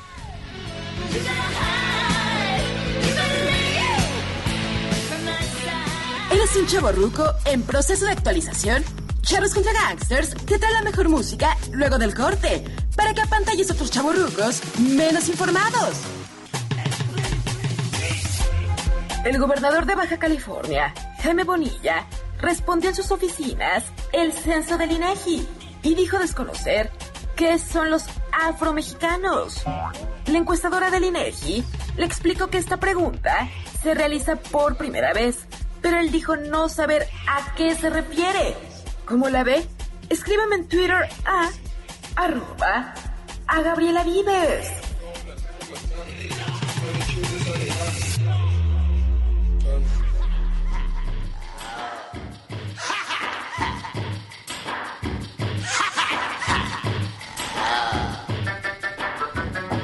Estamos de vuelta en Charlos contra Gangsters. ¿Y qué le digo? Mira, hay muchas llamadas, pero particularmente quiero destacar una antes de que, de que nos tengamos que ir a Benjamín Salcedo, que dice, hola Charrox, saludos. Porfa, a ver, recomiéndenme unas rolas de Billy Joel, me regalaron unos boletos y la neta, no sé ni qué pex. Gracias. A ver, mi estimado, ¿cuáles le recomiendas? Mm, híjole, mm, yo te recomendaría mucho esas canciones de, de- de Billy Joel. Eh, hay un Está disco. el odio y el Ah, récord. Hay un disco, hay un disco muy bueno que es el Essential. de- Essential Billy Joel. Este, yo te recomendaría que oyeras mi playlist y ya. Esa es, esa es muy buena, 50 canciones, lo mejor de Billy Joel. La encuentras en Spotify con el B Salcedo B, ahí está. Ahí Ah, las fíjate, ves. ahí, para que ustedes 50 se guíen y vayan a cantarlas de Bill Joel el próximo Seguro no viernes. va a tocar ninguna porque a mí me gustan las más prendidas y acá y verdad, ¿sí? pero bueno, no importa, te ¿Vendrá va a gustar. O sea, ¿vendrá down? Pero, pero, no, yo creo que ¿cuál va a haber de todo. sube Tu mejor disco, disco. ¿El mío? Disco, el mejor disco. Ah, mi de favorito. Billy Joel. Mi favorito de Billy Joel. Tengo varios. Me gusta mucho Glass Houses. Porque es Es- más rockerón, rock la entrada al New Wave. Y Don't todo Ask ese Me. Why, Ese me gusta mucho. Este, me gusta eh, The Stranger, también me parece un disco bonito. Este, 52nd Street, muy jazz, muy... Este, Sí, es más jazzerón. Esos tres me gustan. Y de los últimos me gusta, este... Ay, no viene Go to Strings, se me fue el nombre.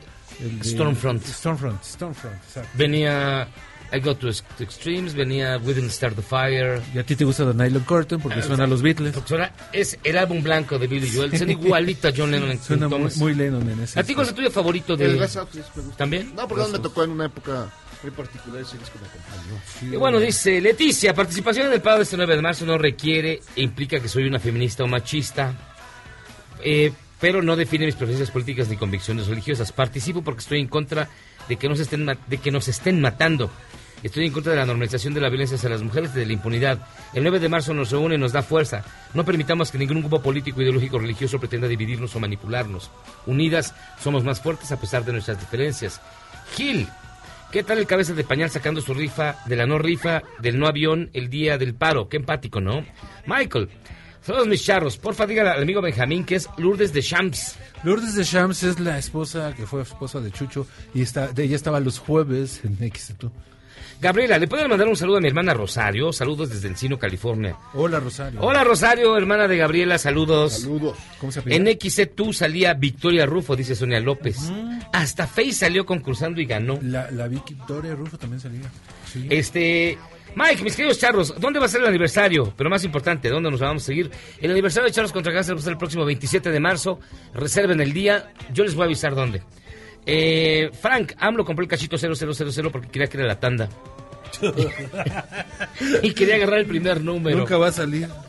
Ernesto, sugiero la canción de Steve Hackett, Narnia. Ah, Es muy bueno. Clara, ¿querían saber quién era el primero en comprar el boleto del avión? Pues ya vieron quién fue. Viviana Romero, hola charros. ¿Regalarán cortesías por el festival normal o para CDMX Fest? ¿Cuál es el CDM? No de- CDMD Fest. Tengo idea. Vamos a averiguar. Lo bueno de López Obrador, dice J. Soriano, es que es terco y gracias a ese punto tendremos la suerte de que se vaya y con su partida México se recupere. Y así muchos más. Erika Buenfil tenía un Thunderbird color rosa. Pasaba mucho por la colonia del No, no era Valle. Vivía en la de, bueno, otro, no hubo una época en que vivió en la del Valle. Dice, pregúntenle al maestro Benjamín Salcedo, pregunta Anuar, si le va a caer al rato al concierto de Ghost. Me encantaría, me encantaría salir ahorita corriendo a ir a oír Ghost a la misa del señor. ¿Pero señora- cómo no vas a ir? Pues es que ve, son las nueve, brother.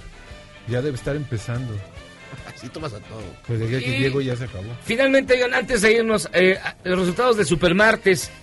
Parece ser que Joe Biden se levanta con victorias en Alabama, Arkansas, Carolina del Norte, Colo- eh, Minnesota, Oklahoma, Tennessee y Virginia. Bernie Sanders iría ganando en Colorado, Texas. En Tennessee, no, perdóname, en Texas, nada más. Así que Pero ya creo que con Texas equivale a todo eso. habría que ver. Ahí cambia, ahí sí Sí, cambia todo. Texas es bien importante. Por los Texas, votos este, de todos modos va a ganar Donald, hombre. Pues esperemos que cuando menos haya un buen contrincante contra Donald Trump, porque pues ya estuvo Ay, bueno. no, sí, ya. Vámonos, Jairo Calisto. Vámonos de aquí. Vámonos, Benjamín, gracias. Un placer, nos vemos el próximo martes. Hasta aquí llegamos en Charlos contra Gangsters. Que tengan ustedes muy. Ya nos está corriendo. Vámonos, adiós. Este podcast lo escuchas en exclusiva por Himalaya. Si aún no lo haces, descarga la app para que no te pierdas ningún capítulo. Himalaya.com